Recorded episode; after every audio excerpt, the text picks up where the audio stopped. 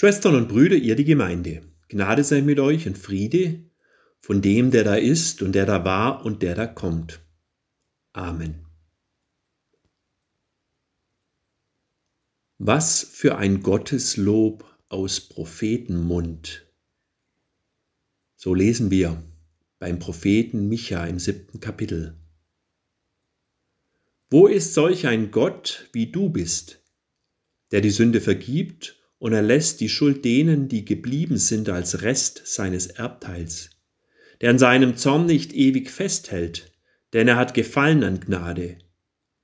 Er wird sich unser wieder erbarmen, unsere Schuld unter die Füße treten und alle unsere Sünden in die Tiefe des Meeres werfen.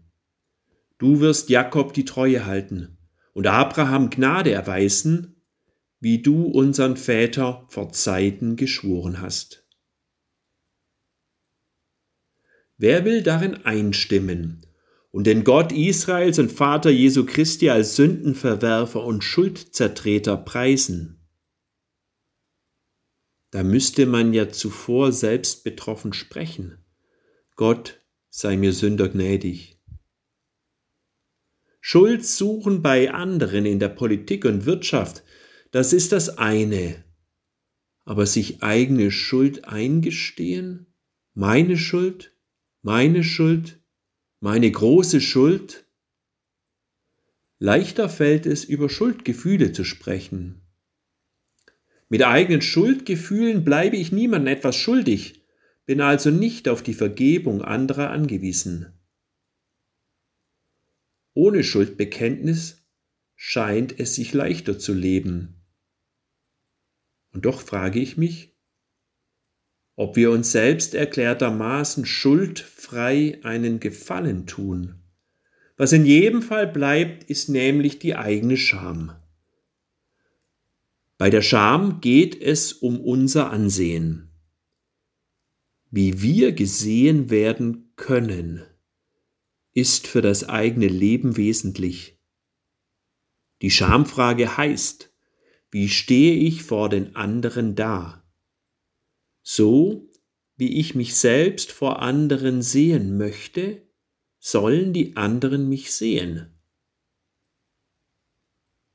Ich bin daher auf ein ansehnliches Ansehen bei anderen bedacht. Um mir dieses Ansehen selbst zu bewahren, dürfen die anderen jedoch bestimmte Dinge weder sehen noch wissen.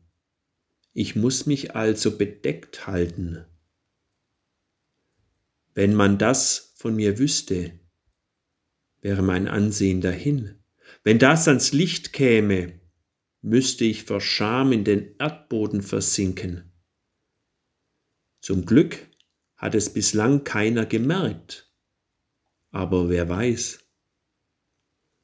Genug Geschichten sind uns aus den Medien bekannt, wie ein Mensch nach einer Skandalenthüllung über Nacht all sein öffentliches Ansehen verloren hat und zum Niemand geworden ist. Mit einem Schlag steht er bloßgestellt und verachtet vor anderen da. Und er bzw. sie hat keine Möglichkeit, dieses verloren gegangene Ansehen selbst wieder zurückzugewinnen. Ja, Mancher, der im hohen Ansehen steht, fällt tief. Das Beste, was mir passieren kann, ist vor Gott ein Sünder zu sein, der in das Gotteslob des Propheten einstimmt. Wo ist solch ein Gott wie du bist, der die Sünde vergibt und erlässt die Schuld, der an seinem Zorn nicht ewig festhält, denn er hat Gefallen an Gnade. Sünde ist nicht das moralisch Verwerfliche in den Augen der anderen, sondern das, womit ich vor Gott nicht zurechtkomme, was mich vor Gott nicht leben lässt. Es gibt bei Gott kein Ansehen der Person. Gott sieht nämlich nicht auf das, worauf der Mensch sieht. Im Unterschied zum Menschen hält sich Gott nicht an meinem Ansehen fest. Er sieht mich vielmehr in der Unansehnlichkeit seines Sohnes am Kreuz. So heißt es beim Propheten Jesaja. Er hatte keine Gestalt und keine Pracht, dass wir ihn angesehen hätten, und sein Aussehen war nicht so, dass es, dass er uns gefallen hätte. Verachtet war er und von Menschen verlassen, ein Mann der Schmerzen und mit Krankheit vertraut und wie einer, vor dem man das Gesicht verhüllt, ein Verachteter. Und wir haben ihn nicht geachtet. Nachdem er vieles ertrug, erblickt er das Licht, er sättigt sich an Erkenntnis. Mein Knecht, der Gerechte, macht die vielen gerecht, er lädt ihre Schuld auf sich. Jesu unansehnliches Ansehen vor seinem Vater lässt mich als Sünder vor Gott bestehen. Denn Gott hat Gefallen an Gnade. Er wird sich unser wieder erbarmen, unsere Schuld unter die Füße treten und alle unsere Sünden in die Tiefe des Meeres werfen. Wer im Glauben an sein Wort den göttlichen Gnadenblick erfährt, ist nicht länger vom eigenen Ansehen bei anderen abhängig. Das Beste, was mir passieren kann, ist dieser Gnadenblick in Jesus Christus, der mein ganzes Leben einnimmt. Er lässt mich schuldbewusst und zugleich unverschämt zu Gott aufblicken.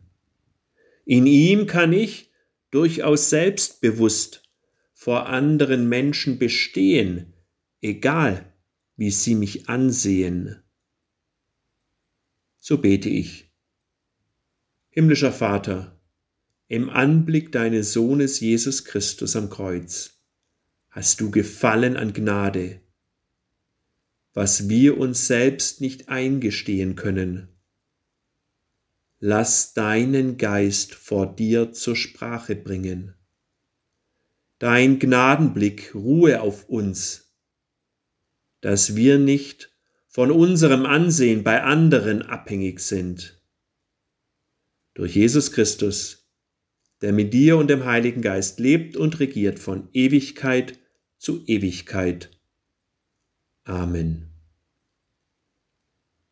Und der Friede Gottes, der höher ist als alle Vernunft, bewahre eure Herzen und Sinne in Christus Jesus. Amen.